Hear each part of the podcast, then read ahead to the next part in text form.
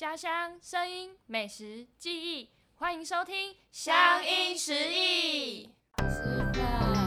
，Makan, makan, ayo makan. 吃饭喽！加饭啊！之后我们来加工。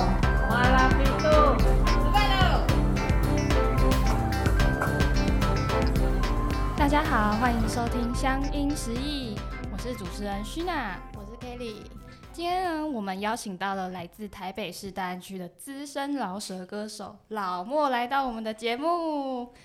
那废话不多说，我们就请他来先做个自我介绍吧。Hello，大家好，我是老莫，呃，目前是治理科大应用英语系的助理教授，也是一位饶舌歌手。那是怎么跨足到就是资深老手歌手这个领域，然后跟英文这个结是结合的部分，很好奇。其实我我大概从大学的时候就是念英文系，然后也是差不多大学的时候开始创作，所以这两个东西其实它对我来说就是一直是并行的，同时在进行。然后到后来就是，当然就是做音乐这呃的时间，因为我不是全职，就是我一直是在学校里面，要不就是可能在在攻读学位，要不然就是在教书，所以我的创作量可能跟全职的音乐人来说相对较少，相对少，但是就是我用时间 的长度来弥补这件事情，就是我因为我我我大概从二十二十岁的时候开始，就跟你们差不多大的时候开始写歌，哦，对，所以就是中间就陆陆续续有一些作品产出这样子。哦那您是住在大安区，那大安区有对对你来说有什么意义吗？对我来说就是我的家，就是我是天龙天龙人，天龙人中的蛋天龙黄区，人。蛋黄区真好。很好哎、房价现在都买不起，就，是我也太贵了。我也买不起啊，就是家里 的房子。那可以跟我们的粉丝推荐一下大安区周遭的美食吗？其实我稍微想一下，因为我家就住在永康街附近。哦对，然后所，以食物都很贵。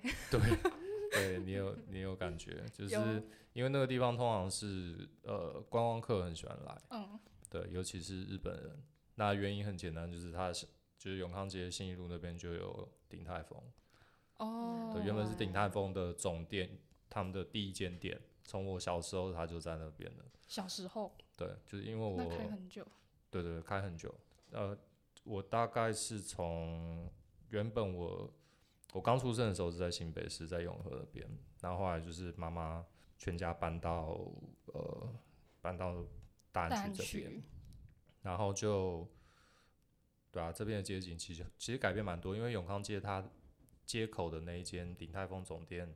现在好像我不确定现在有没还有开，还有开。现在还有，但是对主要大家会去到那个信义跟新生那边，它有一个新的店面，那个空间比较大，所以你会看到门口站超多人 在那边。那日本人很喜欢来，原因是因为好像据说在台湾的鼎泰丰只有在日本的，就是半价，所以他们来台湾一定要吃鼎泰丰。哦，对，然后加上永永康街里面的话，就是还有宾馆嘛，就是就是芒果芒果冰，嗯，对，所以这个这两个东西就是把所有人都观光客都抓得紧紧呃的，这就是样子。必吃这样子。对，那这个应该就会是就会是我主要推荐的。然后另外我也想推荐有一间叫老邓担担面，那个也是我从小吃到大的担一间担面，对，它虽然是叫担担面，可是就是它里面也有，比方说像排骨饭啦、粉蒸排骨啊这些，嗯，就是但但也是那种比较比较家常的食物这样。哦，就是比较有家的味道，对，台湾的传统小吃、对啊，附近其实还有很多，像比方说像是高记，我不知道你有没有听过。高记的话是那个叫做什么水煎包很有名，然后它的水煎包超贵，对 但是很好吃，很好吃。我没有吃过比那个更厉害的水煎包不是是不是一般夜市的水煎包，它的皮是很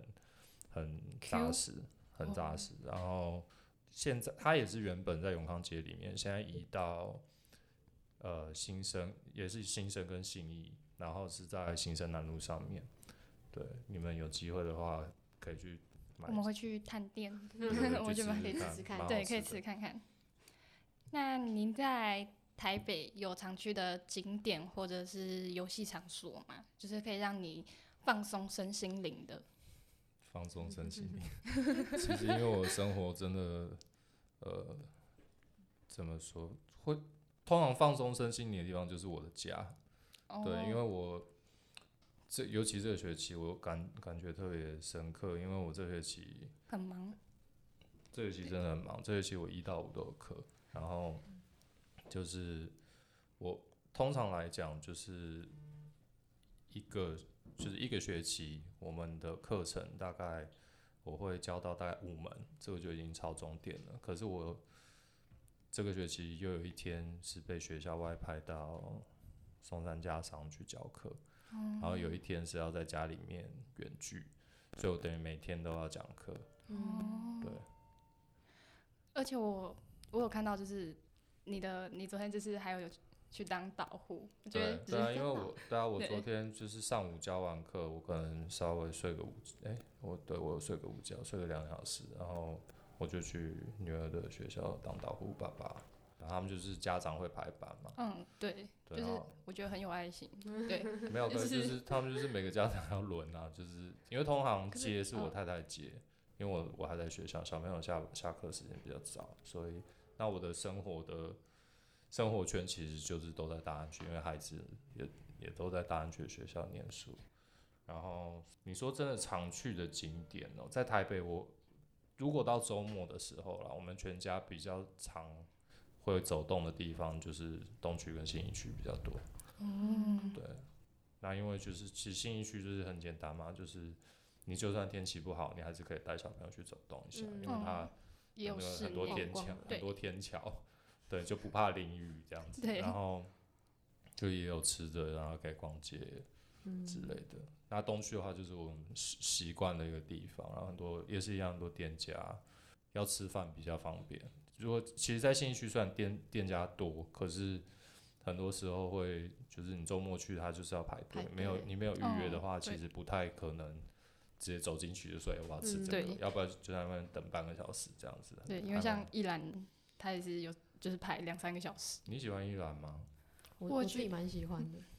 我觉得他没有那个啊，这样讲好吗？现在在录诶，好，嗯大家大家帮我偷偷 剪剪掉，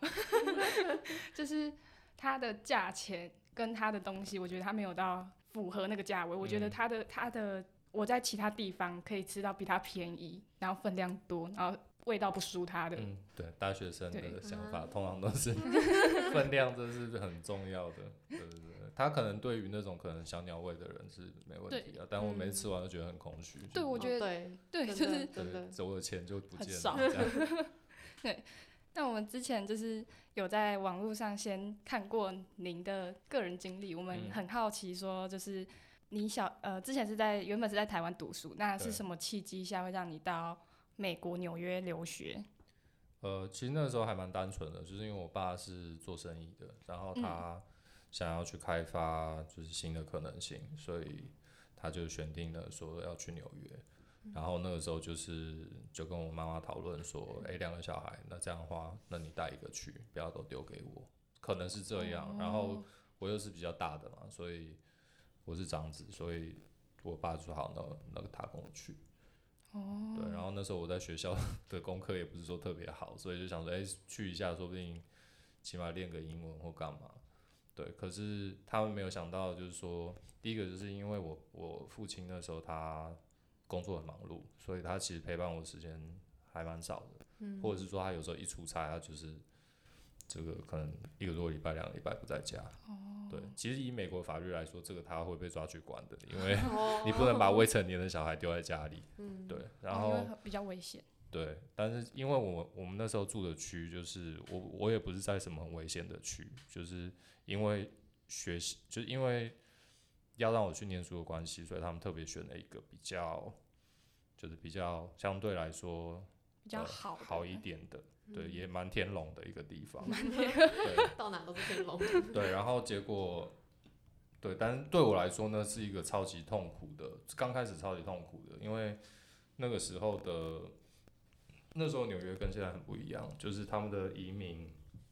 亚洲的移民其实相对来说没那么多，或者说在那个区块亚洲人没那么多。那时候高中整间学校会讲中文的人可能不超过五个。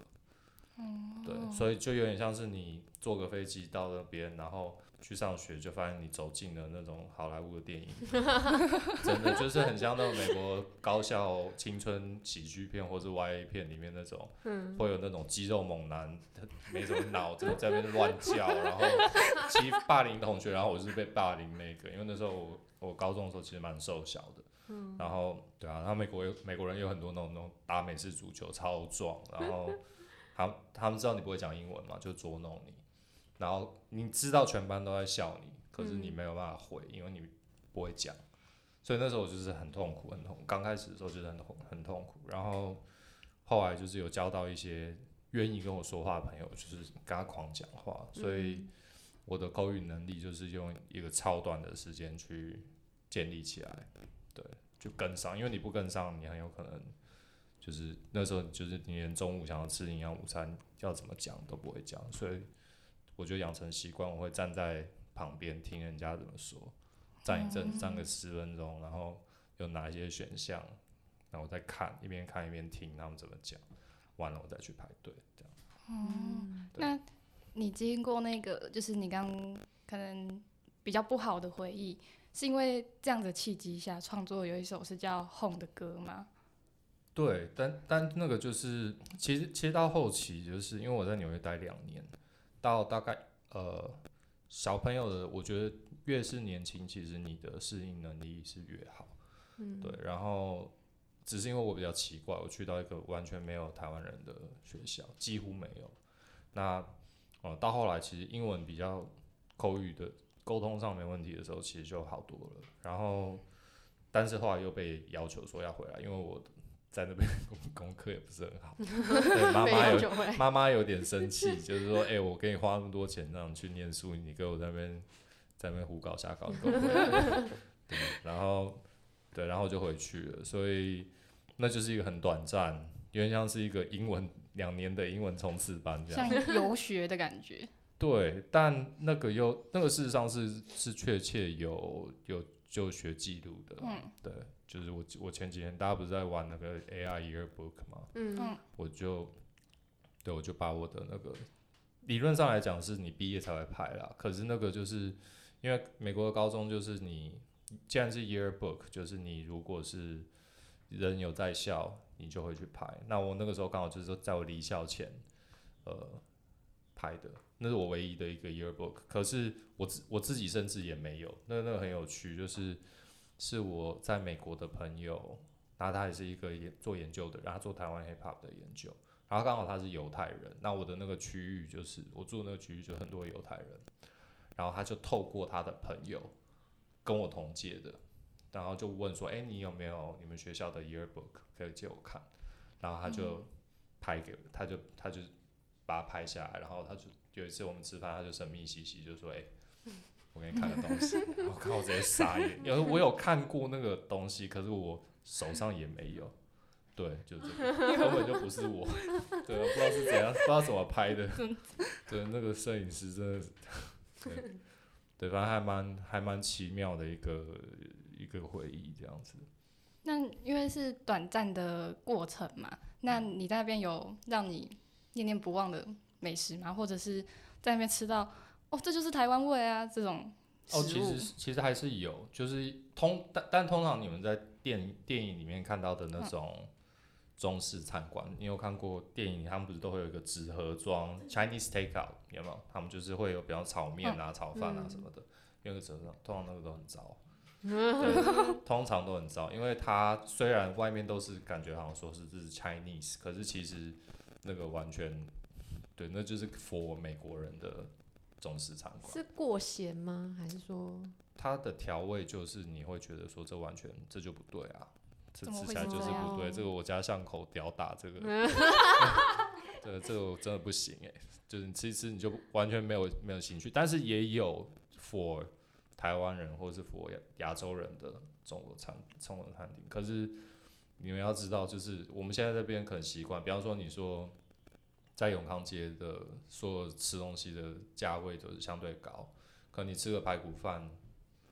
就要什么一百五十块之类的，哦，对那个是鼎泰丰的价格吧？没有，鼎泰丰要 两百吧，对它是200对，真的你在你其实你在你在永康街那一带吃任何东西就是一百一百二一百五，大概这个价钱，但是美国是完全不一样，完就是在翻倍这样子，因为他们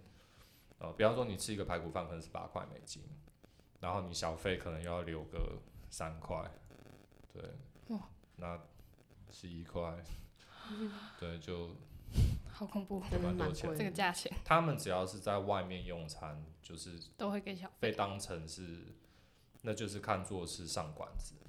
哦。对，所以如果你是去任何的，我想说我想吃个排骨饭，抱歉，你这边吃个排骨饭就是台币三四百这样子，对，好可怕点个小菜干嘛的就就去了，对，真的很可怕。这就是为什么你们看很多小留学生都去那边念书，大学生啊或者研究所，他们都会学会怎么自己怎么自己煮简单的食物，因为嗯，真的嗯差超多的。就是你吃不绝对不可能三餐都在外面吃的。就是在台在台北的话，其实虽然有点贵，你可能比方附近你还是会找到一些便宜的店家，或者是可以接受。嗯。比方说什么吃个炒饭八十块啊，干嘛的，就大发掉一餐，在那里是几乎没有。他们唯一会有这种价位的就麦当劳。对那个麦当劳会有一些促促销的嘛，比方说什么一个汉堡什么 ninety nine cents，嗯。对，你就但你不可能三餐都吃那个啊，对，所以嗯。对，美国麦当劳比较好吃吗？我觉得感觉更有。什么差？对，但是他们的就是你很你很难想象，就是麦当劳在台湾感觉是好像它它是一个相对怎么讲，就是有点舶来的那种感觉。可是在美国那个就是那种超便宜的食物，因为它它会有促销，就像我刚刚讲，就是一块美金，然后你可能可以买一个汉堡或者是什么，当然他们就会觉得哦，那我要吃的我要点三个这个，对对对，就是类似就有点像台湾麦当劳也会有那种一加一优惠的那对对，对对，但是我们通常都是你吃一餐麦当劳都是一百多两百嘛，对不对？可是，在那边的话就是很便宜的选择。嗯，对，在纽约的话有一个很有特色的汉堡，它甚至还有被拍成电影，哦，对，叫做 White Castle，白色城堡。对，但是它那个很很特别，是因为它其实就是一个餐包的大小，然后可是它就是还是会有肉啊什么的，然后就是你一次，比方说你去麦当劳可能是比方说点一个汉堡是一个套餐，它没有就是你去 White Castle 的话，可能就是你会吃到六个汉堡，或者超多哎，多的话可能是三四个，然后它呃只有动漫的，哎、好好可爱一个、哦，对，自己超小、超可爱对对对他好像那个可是很可爱，就是很像蟹堡王，蟹堡王，他他就这么大而已，它就这么大而已。对啊，就很像，然后没有，可是现在现在这样看很可爱啊。可是在美国很多都是那种没有，就是很多是那种黑在黑人区，对，就是黑人比较多的区域，所以晚上他们的那个都是铁窗，然后就把你抢还是什么的，对对对，就很可还蛮可怕。就是晚上，因为他们会会有一些是二十四小时的，然后治安都超不好，就是很多人就是去买，可能在里面坐一坐，然后在里面就是窃盗或干嘛的，啊，真假的？对。在纽约的时候有看到这样子的场景吗？在纽约不太会，因为我住的地方很安全啦，就是不会接触到的。可是我觉得，呃，就是你在你在台湾，其实大家真的是都是过太爽，或者是被保护的太好，嗯因为你到那边，比方说你在纽约的话，通常是晚上入夜以后，你最好是不要出门，哦尤其是危险落单很危险，你会被抢，然后被抢还小事，如如果他今天拿东西要捅你或是干嘛的话，你其实根本对啊，因为很危险，因为嗯，很多的他都人高马大，就是那个体体型的优势，他其实把你堵到墙壁，说把你前脚说，你根本没只能遭辙对，你只能遭办了。所以就是你有的时候你经过某一些地方，就是晚上，可能比方说那边有四五个人，你的那个红灯就会亮起来，说我这边要快步通过。对，然后甚至会有的他会直接喊你，然后哎、过来过来过来，怎 么加速奔跑，超可怕的，真的就是你在你在台湾其实不太会有这种，你半夜两点其实有肚子好饿，我去便利商店买个买，个宵夜，嗯你也不会怎样。嗯，在纽约绝对是不行，超危险的。就是嗯，而且你你经过某一些特定的，比方说你经过这个街角，你会感觉那边有有一群人，不要你就会对你是有你知道吗？那个我觉得是人的本能，就是如果有人在盯着你看的时候，其实你会有有感觉，感觉嗯，对，就算你没看到，所以有时候你就是会你汗毛会立起来，就哦这边好像不太安全，我走快一点。对，而且其实不用到很晚，大概六晚上六七点、七八点就是最好不要要出门这样子。嗯，然后之前有一些朋友，他们跟短弟去去纽约，刚好有一个就是可能国际交流的活动，他们住布鲁克林，然后他们住那个民宿外面只听到枪声，然后就超害怕，对。Oh my god！美国人应该已经习惯了吧？就是比较危险的区域真的会这样，所以像 White Castle 很多都开在这种地方，很多，店员好可怜哎，对对对对，所以他们里面很多那种你去看那种就是好莱坞电影里面，其实会在麦当劳或者是在那种快餐店工作，看起来都超厌世的。哦，难嗯怪那是那是真那是真实的，因为他们就是那种生无可恋，对那种你需要什么吗？这样，不要抢我都好对对。对对，那感觉《海绵宝宝》里面演的都是真的。章鱼哥啊，章鱼哥，超厌世。对 White Castle 那个那个是还蛮特别，比方说像是加州的话，呃是 In and Out，、对，就他他先要来，对 Shake Shack，对那个可能是加呃在 Cali 比较比较有，可是 White Castle 是东岸才有，对他们他们就连素食店也有也有分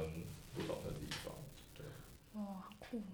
那你在纽约去留学这段期间，就是想说都去了嘛，那会有特别推荐的景点嘛？就是可能常去的商圈逛逛、走走之类的。呃，纽约的话，我推荐是呃，在纽约 Upstate，它距纽约市有一点距离，在在比较偏远一点的地方，要开车要开一段时间。但那个地方，那个叫做 Woodbury Commons，你们可以上网去查，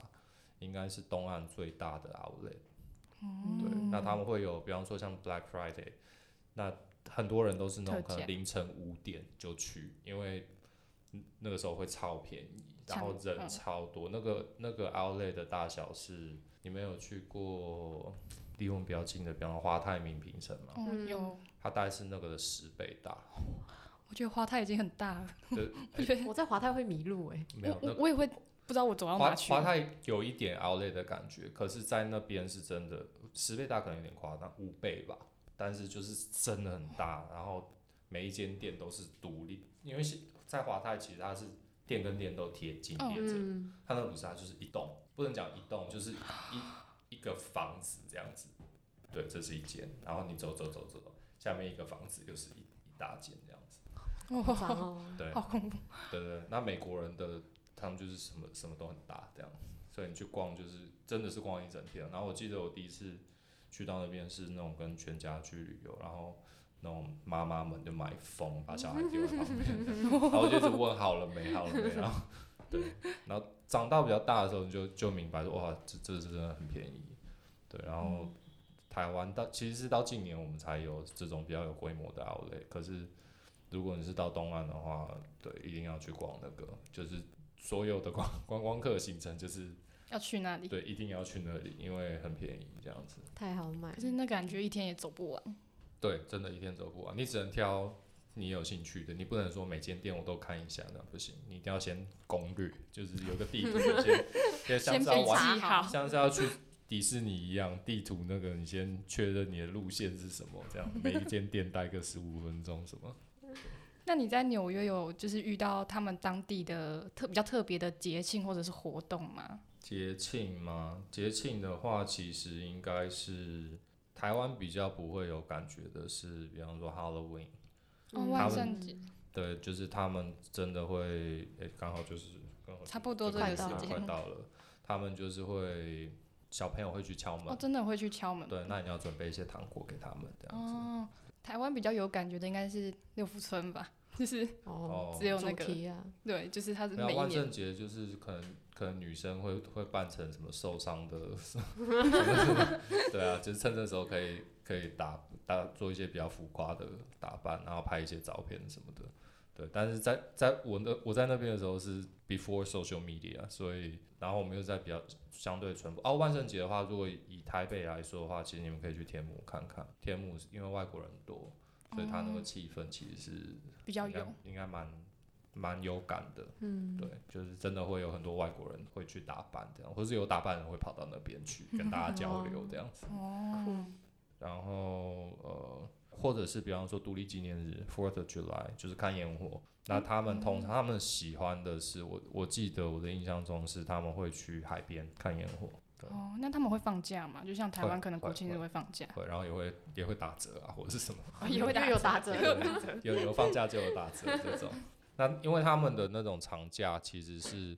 跟我们的新年一样嘛，只是他们时间是从呃圣诞节到可能就是到过年那段时间，那是他们的长他们的他们的那个长假。对长假，可能一个一个多礼拜两个礼拜这样子。哦，那我们其实蛮好奇说，呃，因为老师你是姓莫嘛，嗯那艺名的部分怎么会想要取老莫？哦，其实也没有什么原因也就是是因为当老师吗？没有就大家都这样叫我，真的学生这样子叫，对对对，其实就这样。因为我小时候有一个电视节目叫呃，那叫什么《霹雳游侠》，对你们可以去查。但是这距离你们应该很遥远，叫《霹雳游侠》里麦克。然后反正里面就是会有一个人，他可以用，其实现在科技差不多可以做到，他就用他的手表说火计，然后他的车就会开过来。然后里面有个反派叫疯狗老莫。所以我小学的时候，人家就会一直说哦，你姓莫啊，疯狗老莫，疯狗老莫呃，反正就是还蛮蠢的。对啊，没有什么特别原因，就是因为我的姓是这样，然后刚好那个角色的名字是这个，嗯，然后或者是说，比方说，对啊，你姓陈，就是你是老陈；你姓吴，就是你是老吴，所以我就是老莫这样。对，其实没有什么特别的原因。那是什么样的契机下，只是让你接触到嘻哈文化？是在美国那时候吗？没有，其实最开始是在台湾，还蛮特别的，就是因为那个时候跟现在不太一样，就是没有网络没那么发达，所以那个时候是那种，我不知道你们过去在学校有没有有没有遇到那种很爱现的同学，很喜欢，炫耀，然后就是小时候哦就是因为那个时候我是国中生嘛，然后呃那个时候我的同班同学他有一个哥哥，就可能已经在念高中了，然后他一直跟大跟跟大家说他哥哥很酷，然后就有一天他就带了一大叠 CD 来，可能十几二十张，然后全部都是英文的，他就很慷慨，他就说哎大家可以，如果你觉得什么东西你想听的话，你就借回去听，借 CD 哦。因为现在其实我就我跟你连接，你自己去直接网自己去络听听就好了。自己或者 Shazam 一下，就是查一下那个歌是什么，你就可以串流听。可那个时候就是你要拿到 CD 才可以，所以就然后我就随机的拿了一张，就是发现是是是一是一个饶舌歌手的歌。然后在那个时候我没有听过那样的歌，因为我那个年代，然后在那个年纪，大部分听到都是什么小虎队啊，什么好梦啊 那种，就是一般的国语流行歌，所以听到的时候就觉得很新奇，就是因为它听起来有点像在讲话，可是其实不是，就是它也是感觉像是在唱歌，可其实他在讲，又有点像在讲话，我不知道这是什么，没有听过。嗯然后里面也有很多那种。对，很多脏话这样子。对，对于一个小男生来说，这个就是哇，太赞了。哇，这太赞了，，对啊，就是这个其实，所以其实我完全可以理解，就是你说国中生很喜欢什么金耀王跟栗子，这我完全可以懂，因为他们就中二啊，所以你听到脏话，你直接就就嗨起来了，这样子，对。那呃，您从事的就是饶舌创作二十年里，蛮好奇是怎么维持这份热忱，因为同时还有除了是歌手之外的身份，还有老师跟爸爸的身份下，就是我觉得要保持这个创作热忱蛮难的。哎、怎么说呢？就是我觉得这个就是我很喜欢的一件事情，因为我我觉得跟现在很多的的年轻朋友的创作的那种初衷可能会有点不太一样。因为我最开始其实我就是一个，我就是一个 hip hop fan，我不是为了说、哦我今天我想要成为一个巨星。当然在这这中间会有一个觉得说好像我可以靠这个吃饭，这样好像可以成为一个职业或怎样，会有这样的想法。但到后来我就我慢慢认清了，就是说我觉得这个是相对风高风险的一个职业。那与其这样，假如说就我发行第一张唱片的时候，其实我呃后到后来其实我已经有家庭了，那我就在想说，如果我今天要它它并不是一个很安全的 career choice，那如果我今天比方说像前前一阵子我们遇到新冠，然后一般正常的表演人员，他们是嗯将近两年会没有收入。嗯对对，那这个其实就会很危险。然后，所以那个时候我就觉得，哇，真是好好家在，我是老师，我的薪水完全没有受到影响。就是当然我工作的内容有一些改变或干嘛，可是对我的收入是完全稳的。变成说他就是创作是你的第二个事业，就是也可以算是我通常会形。容说这是一个认真的兴趣，就是因为我的 know how 跟我的能力是让我可以把它当做是职业水准来看待它，可是我并没有把它看作是我的工作，对，就变成说，如果比方说我有一些演出或有一些商业活动的机会，那就会变成我的零用钱或是一些外快，但是它并不是说好我今天。我要登上小巨嗯蛋开一个歌唱或干嘛，就是我不会有在已经不会有这样的想法了，就是嗯反正就是，哎、我有想到一些什么，我觉得还蛮不错的，或是听到一首歌，我有一些想法，我就是写下来，把它就写写下来来。但然后，因为在这个时代的的好处就是，你并不需要去透过唱片公司去做这些事情，其实你嗯所有的事情都可以独立完成。嗯，所以你比方说你要你的歌曲要上架。就像你们现在 podcast 要上架，其实你们自己用登记一下，就真的大家都可以听得到，那还蛮简单的。对，那如果你是个人的话，其实你就是需要一个代理商帮你上架到所有的平台，对，就就可以了。你根本不需要说，啊，我要希望哪一个公司可以来签我，拜托签我这样子，不需要啊，完全不需要。就是呃，所以现在我就是我可以把，当然就是呃，经费会是有限的，可是你可以完全掌握你想要做什么，你不想做什么，或者是说你要怎么执行这件事情。对，就是、比方说你可以自己去排程啊，说好我这一首歌我前面的宣传可能是这一个礼拜，然后呃我要怎么宣传，我在哪一个 social media 上用什么样的方式，然后我的图就是比方说我的平面要做什么，然后动态要怎么呈现。对你的宣传模式，这些都是你可以自己决定的。嗯，对啊，你完全不需要任何人同意或者是干嘛，这个其实是超级棒的，就是你不会被你的创意是不会被限制的。嗯，因为像如果有签约的经纪公司，可能他会希望你以什么样子的形式去发专辑什么的。可是像您这样子的，我觉得就比较像是 mistape 那一种嘛，呃、就是就是跟 mixtape 的话，那这就是另外一件事了，它就是那种非正式发行的东西，通常会把它叫做 mixtape。那可是，呃，我现在的做法比较像是，大部分我是用单曲的形式。其实大家现在大部分都是在做单曲。那第一个原因是，呃，它需要完成一首歌的那个时间比较没有那么久。那你出的频率比较高，大家比较会记得你，因为现在资讯实在是太多了，可能每天都好多人发歌。那你可能，比方说，过去大家都是可能，比方说我消失三年，发一张专辑，然后开始巡回，干嘛干嘛干嘛。可现在就是你消失三年，抱歉，没有人没有人记得认识你你。对对对，所以你最好就是，比方说一段时间，你就是有一个单曲出来，让大家跟大家说，嗨，我还活着，生存报告。对对之类的，这样子。那平常创作的歌曲的灵感来源是什么呢？是可能个人所经历过的事情之类的吗？对啊，其实我觉得很多大部分会是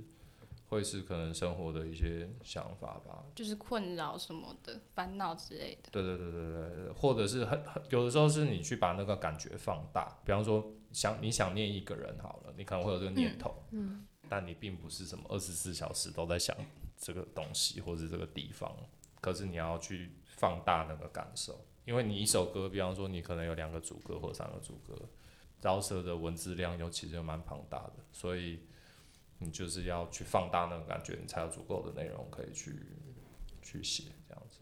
嗯，因为我其实有听你有一首歌是叫《Born by We Cautious》嗯这一首，我觉得应该蛮讲中大多数在经历彷徨时候的想法，嗯因为其中有句歌呃两句大概是两句歌词是讲说就是。很多人活着，但是内心已经死了，然后躲着不愿意面对现实什么的。我觉得可能是因为生活中没有目标，或者是有这个梦想，但是可能碍于现实没有办法实现，然后可能经历过一次失败挫折，然后他没有办法振作，然后就变得有点像是还活着没有错，但是已经是没有灵魂的那个感觉，就是像是空壳一样。啊，对其实还蛮多大学生是这样的啊、对，对啊，就是因为我在上课的时候，就是就是你我都会喜欢跟同学互动嘛，就会问问题啊，有没有问题？啊就是没有就是没有，甚至连没有都没有，就大家都看着你这样，感觉很像就是你一直在，所以我时常讲，就是在上课的时候，我感觉很像是一个那种就是播报机吗？不是播报机，就是有点像是那种独居老人一直在跟自己说话。对，虽然说我面前有五十个人，可是没有人要理我，就是对我是一个 自言自语的人这样子。但你发你听到这个还蛮有趣的，因为《Boom Bap Conscious》这一首歌其实是它跟治理也有点渊源，就是因为那是我我在我在这个之前，其实我大部分都是以团体的名义在活动比较多。那我个人作品，其实这个有点像是我的第二次，就是我的首支个人单曲，然后所以我还蛮认真看待这个歌的。然后那个时候刚好就是我来到来到这里的第跟第一个礼拜，然后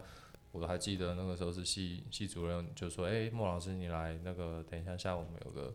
就是系上的会议，把你介绍给其他老师。”我就说：“哎、那个不好意思，主任我可能没办法，我我需要请假，因为我要去拍 MV。”哦，对，所以那首歌 MV 是我到这边的时候才拍的。对啊，所以那个是那应该是一九一九年四年的吧。哦，这么久，对但那首歌其实它主要就是在在讲一些，这个是一部分啦。然后那当然也有很多，比方说像是什么什么废水不断的倒，就是社会现在的社会对对社会的一些我看到的一些嗯事情。然后它特别长，就它因为它有三个主歌，所以但但是在现在嘻哈世界里，几乎已经很少有这种东西了，就是因为大家都要快，要快，然后你同一个歌如果唱很久，大家就快转，太转，对，就转下一首这样子。所以那个时候我就想说，好，那我要来强调一下我老的特色，对、哦对对，就是大家都这样，那我不要，那我就我做一个比较老派的。比较特别，也比较特对啊别，，对啊，我我觉得那对我来说也比较自在啦，那样子的风格，那样子的曲风，然后那样子的做法都是我熟悉的。可是其实反而在现放在现在这个时代是很突兀，或者是很不一样。就哇哦，你怎么会想到这样？没有，我这二十年来都是这样。比较非主流，就是跟现在比起来的话，对，但是我其实后来也有调整啊，就是现在你你再去听我其他的歌的话，其实长度大部分不会这么长。嗯，对，这个是为了因为改大家的聆听习惯改变的。如果每一首歌都在那边讲一大堆的话，其实大家也不想听，就是把它按掉这样。那你有想过，就是呃，因为这样子，然后有登上 Vogue Vogue 这个杂志吗？Vogue 吗？还是是 Vogue 念 Vogue？对，Vogue 哦，我以我以为我念错了。对 对对，没错。那就是你有想过是就是呃，就是会登上这个杂志，然后当时的心境是怎是怎么想的？Vogue 其实我并没有特别想法，因为那个是女生，对我也并没有。那个时候其实是刚好就是呃，他我会在 Vogue 上面被看出来，主要原因是因为他们有邀请我去，他们有那个 FNO 嘛，对，Fashion、嗯。那个每年他们都会有，然后会请一些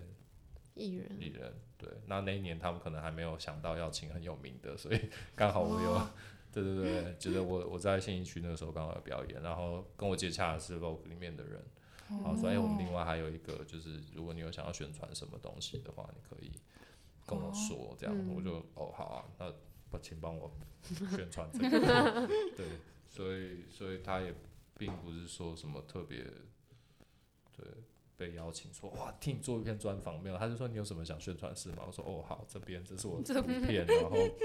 对我的歌，对，谢谢。对他没有没有什么复杂的的程序。那你觉得呃，去美国游学之后啊，那一定也会接触到那边一些嘻哈的文化，化因为我觉得那边应该会是比台湾更流行这个曲这个类型的音乐。那你觉得跟台湾最大的不同是什么？我觉得就是呃，它最大的差异，我觉得就是因为很多时候你在听美国的嘻哈的音乐，它里面的的内容会让你觉得很超现实，就比方说我什么我要拿一把枪为我的兄弟报仇，什么什么我那个街边有一个毒虫的嗑药，然后什么我接着要去跟那个阿兄拿货，然后去 卖怎样怎样，然后你就就是你听了会觉得哇，这真是什么什么历险记，或者是什么很猎奇的故事。可是其实在美国是真的是真的会发生，真的会有，就是在某些特定的区域，他们的生活真的是这样。那在台湾 基本不太可能啦，当当然也会有一些犯罪的东西或者什么，可是会去做那样或者是过那样生活的人，他通常不会来写歌，通常哦对。嗯，然后比例上来讲也比较低，那你更不用提说什么帮派火拼啊，什么拔枪出来，什么跟人家决斗还是干嘛，不会有。所以呃，对于我们的台湾的呃本地的那种嘻哈创作的内容，可能会比较多是 focus 在，就像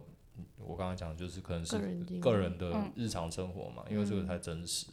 所以可能比方说可能会更多是那种你内心的一些